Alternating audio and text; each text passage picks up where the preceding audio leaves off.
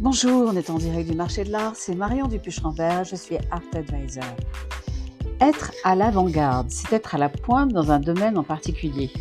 Et avec l'arrivée du printemps cette année, de nombreuses initiatives dans le marché de l'art ont encore démontré, s'il le fallait, sa capacité à intégrer les nouvelles technologies, à prendre en considération les enjeux climatiques, à inventer de nouvelles façons de déplacer ou transporter les œuvres d'art, enfin à concevoir de nouvelles formules de manifestation autour de l'art contemporain élargi à la culture.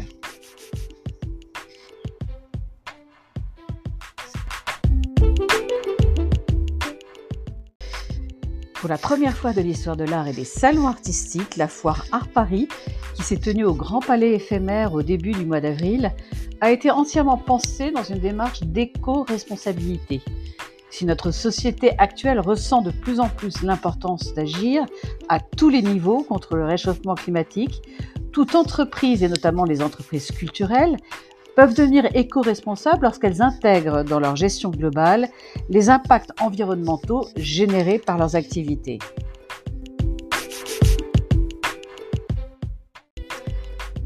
Pour cette grande première mondiale réalisée à Paris, aux manettes l'agence Carbon Prod, le cabinet Solinen et l'association Art of Change 21, en collaboration avec les équipes d'Art Paris, qui se sont appuyés sur l'analyse de cycle de vie, l'ACV, des œuvres pour calculer leur impact environnemental.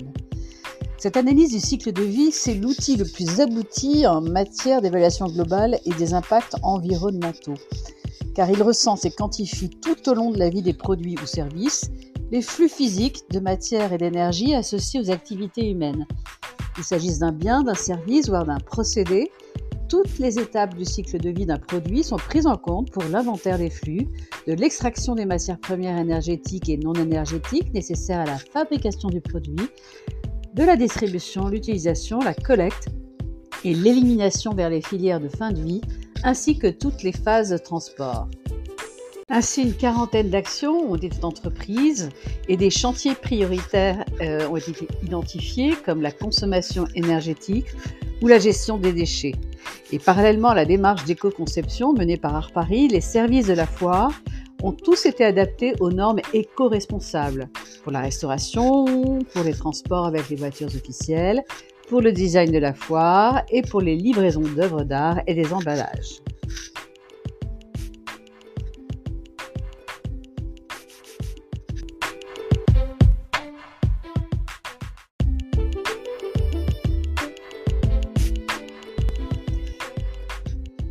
J'ai pour habitude dans cette minute pratique de vous faire partager mon expérience.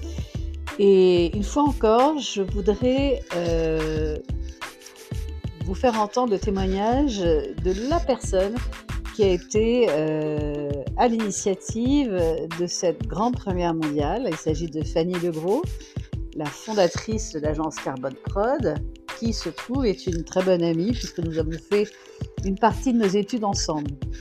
Et euh, elle a eu la grande gentillesse de vouloir euh, répondre à une de mes interrogations, c'est-à-dire le retour d'expérience qu'elle a eu suite à cette grande première mondiale pour l'organisation d'une foire.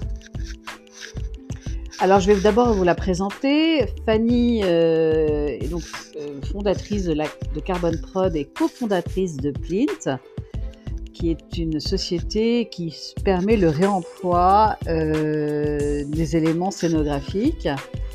Après plusieurs années dans le secteur de la photographie et cinq années en tant que directrice de la galerie Jérôme Poggi, grande galerie dans le marais d'art contemporain, euh, Fanny qui a toujours pris conscience euh, à travers ses participations à des foires internationales et l'organisation de nombreuses expositions que le monde de l'art n'a pas toujours euh, entamé sa transition écologique, euh, a décidé à partir de 2020 de créer Carbon Prod, une agence de conseil, ressources et de calcul d'impact pour la production éco-responsable des acteurs du monde de l'art.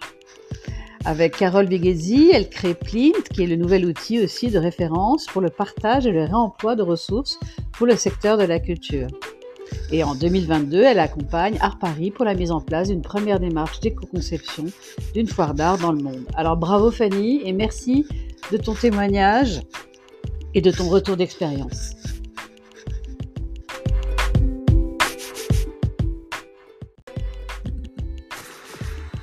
Ce qui me semble assez important, c'est que le monde de la culture a, j'ai l'impression, depuis le Covid, heureusement et malheureusement, a pris conscience que c'est un monde qui avait de l'impact sur l'environnement, euh, comme n'importe quelle, on va dire, industrie, qu'elle soit créative ou autre.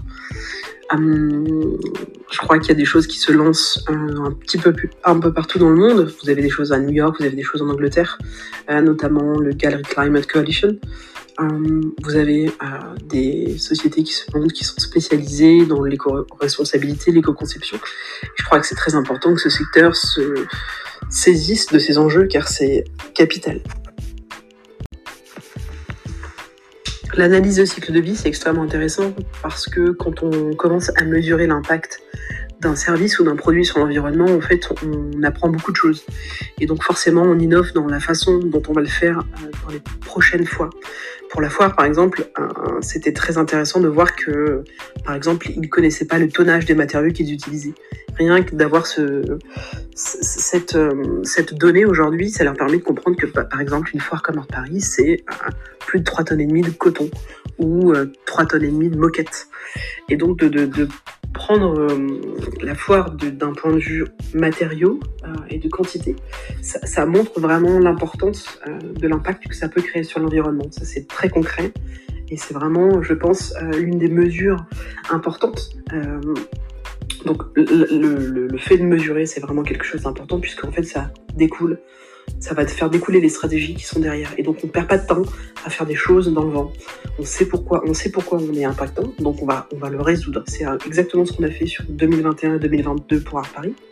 Les résultats 2021 montraient que les impacts les plus importants étaient la moquette, le coton gratté et le tri des déchets. Donc ce qu'on a fait sur 2022, c'est en priorité travailler sur comment on pouvait être plus circulaire, plus vertueux sur euh, l'utilisation de cette moquette qui à la base était jetée, qui donc en 2022 a été, a été réutilisée.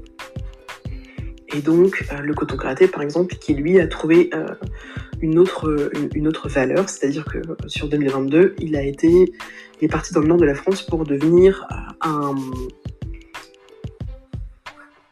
il est parti dans le nord de la France pour devenir un isolant pour le BTP. Donc voilà, c'est des choses très concrètes qu'on a mis en place. Et euh, j'espère avoir le plaisir de revenir très vite sur ce podcast pour vous parler des pourcentages de réduction et voir quel effet euh, ça a sur l'environnement. Et euh, bien entendu, encore une fois, montrer et démontrer qu'il faut mesurer que ça fonctionne et que c'est pas quelque chose qui est coûteux. Je crois que le cadre Paris, c'est vraiment un cas qui va être euh, exemplaire, car encore une fois, c'est la première fois qu'une foire fait ce type de travail. Euh, je pense qu'il est exemplaire plutôt dans son innovation et euh, je pense que ça va être un cas qui va servir d'exemple pour tout le monde notamment pour d'autres foires, je crois qu'on attendait ça, de voir qu'en fait, c'est pas des choses si compliquées à mettre en place. Il y a un certain investissement financier, mais qui est aujourd'hui quand même relativement pris en compte par les pouvoirs publics. Euh, donc, euh, si on a une équipe assez énergique euh, qui a envie de se lancer, je crois qu'il faut faire. Il faut vraiment pas se, poser de questions. Ce qui est intéressant de voir dans, dans l'expérience de Paris, c'est que quand on cherche, on trouve des solutions. Quand on met quelqu'un euh, disponible qui, euh, pour qui c'est le travail, donc c'était l'agence euh, Carbon Prod qui a fait ça, je le rappelle, en partenariat avec Solinen, un cabinet qui fait de l'analyse de cycle de vie pour qui c'est le travail. Donc ce sont des scientifiques, donc c'est un travail extrêmement fastidieux qui a été fait. Ce travail a été fait de juin à septembre, et donc on a pris on a commencé par calculer l'analyse de cycle de vie sur la foire qui a eu lieu en septembre 2021, et par la suite on a fait celle de 2022. Et euh, c'est très intéressant que Marion, tu me poses la question euh, actuellement, puisqu'on est en train de, on rendra les résultats, euh, je pense d'ici quelques semaines, mais vraiment dans les dans les prochaines semaines. Donc très vite, on aura le pourcentage de réduction qu'on a eu sur de l'épisode 2021 à 2022. très grand merci Fanny pour euh, le partage de ton expérience et surtout pour tout ce que tu as permis euh, grâce à cette première organisation euh, lors d'une foire d'art internationale, puisqu'en tout une quarantaine d'actions étaient mises en place Alors, elle ne se voit pas forcément lorsqu'on va se promener dans, le, dans les couloirs de la foire, mais elles ont tout un, gros impact sur le bilan final. Euh, alors bravo Fanny et vraiment merci pour ton témoignage.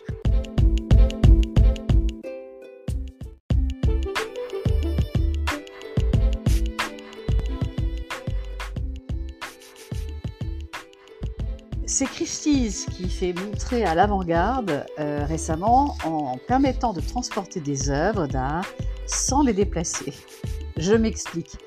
Christie's a utilisé la technologie des hologrammes pour faire voyager une sculpture, notamment celle de Degas, d'une valeur de 20 millions de dollars. L'hologramme, produit par la société Proto, qui est basée à Los Angeles, est actuellement exposé chez Christie's à San Francisco, puis sera ensuite transporté via le cloud à Hong Kong. Parmi les conséquences les plus tangibles de la pandémie mondiale et de l'invasion d'Ukraine par la Russie figure notamment la hausse brutale des prix du pétrole et surtout la flambée des coûts de transport. En mars, le coût du pétrole a atteint son plus haut niveau en 14 ans et les estimations pour l'expédition d'œuvres d'art ont été 8 à 12 fois supérieures. Christie's pourrait toutefois avoir trouvé un moyen futuriste de contourner les élevés et les goulets d'étranglement qui affectent les méthodes traditionnelles du transport des œuvres d'art. Proto est une société basée à Los Angeles, s'est associée à Christie's pour transporter l'une des œuvres phares de la vente du mois de mai de la maison de vente aux enchères, La petite danseuse de 14 ans d'Edgar Degas, estimée entre 20 et 30 millions de dollars, provenant de la collection d'Anne Bass en tournée sous forme d'hologramme haut de gamme. Dans le passé, ce qu'on appelle communément les hologrammes étaient des installations uniques et très coûteuses. Mais la société Proto a su mettre au point des logiciels qui produisent des affichages volumétriques interactifs et très convaincants, des hologrammes qui permettent de montrer les images réalistes en trois dimensions. Les unités sont ainsi facilement transportables et les images encore plus, de sorte que les reproductions holographiques peuvent être envoyées partout dans le monde où se trouve un appareil proto. De plus en plus, ces appareils sont utilisés pour des expériences interactives sur de longues distances. Des personnes peuvent ainsi se télétransporter à des réunions des États-Unis vers l'Europe et l'Asie, par exemple. Et une personne qui apparaît dans le proto peut voir et entendre le public et lui répondre en temps réel. Si ces appareils proto devaient se répandre, la façon dont les œuvres pourraient être transportées, et notamment les sculptures qui représentent un coût de transport souvent phénoménal et qui sont présentées dans les foires d'art et les ventes aux enchères, pourraient changer fondamentalement. En théorie, les machines proto pourraient contribuer à réduire les voyages en avion et l'empreinte carbone du monde de l'art.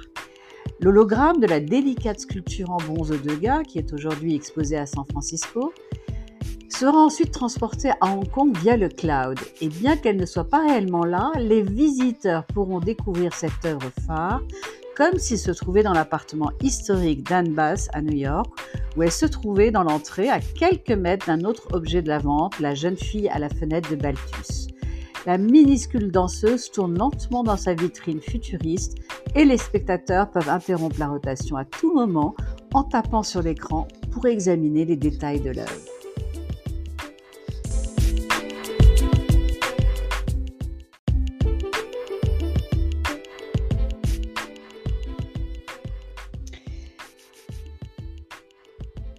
Dernière nouveauté et pas des moindres, c'est Art Basel qui va développer une nouvelle manifestation dès la rentrée 2022 qui s'intitulera Paris Plus par Art Basel. Et comme son directeur mondial, Mark Spilger, euh, nous l'annonce, c'est grâce à son histoire incomparable et son dynamisme contemporain que Paris occupe une position unique en tant qu'épicentre de la scène culturelle internationale. Art Basel souhaite alors s'appuyer sur le statut inégalé de Paris en tant que métropole mondiale pour créer une semaine dynamique qui amplifie encore davantage la résonance internationale de la ville en tant que capitale culturelle.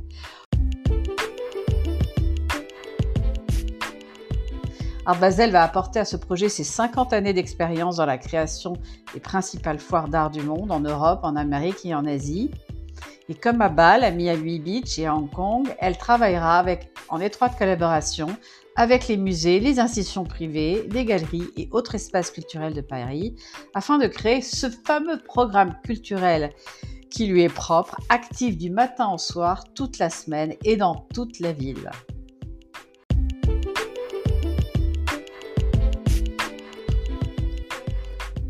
Alors, toutes ces innovations ne sont-elles pas le reflet d'un marché de l'art qui se réinvente à chaque enjeu, qui relève tous les défis, y compris celui de convaincre les collectionneurs?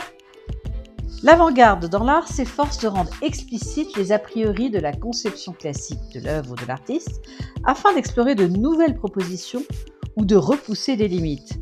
Alors oui, le marché de l'art aujourd'hui est à l'avant-garde, dans le sens qu'il est en lien avec son époque et qu'il annonce ce qu'il vient et qu'il est toujours précurseur. Voilà, c'était en direct du marché de l'art, épisode 4 de la saison 3, un marché de l'art à l'avant-garde. Restez à l'écoute pour un prochain épisode ou comme nos amis anglo-saxons aiment à le dire, stay tuned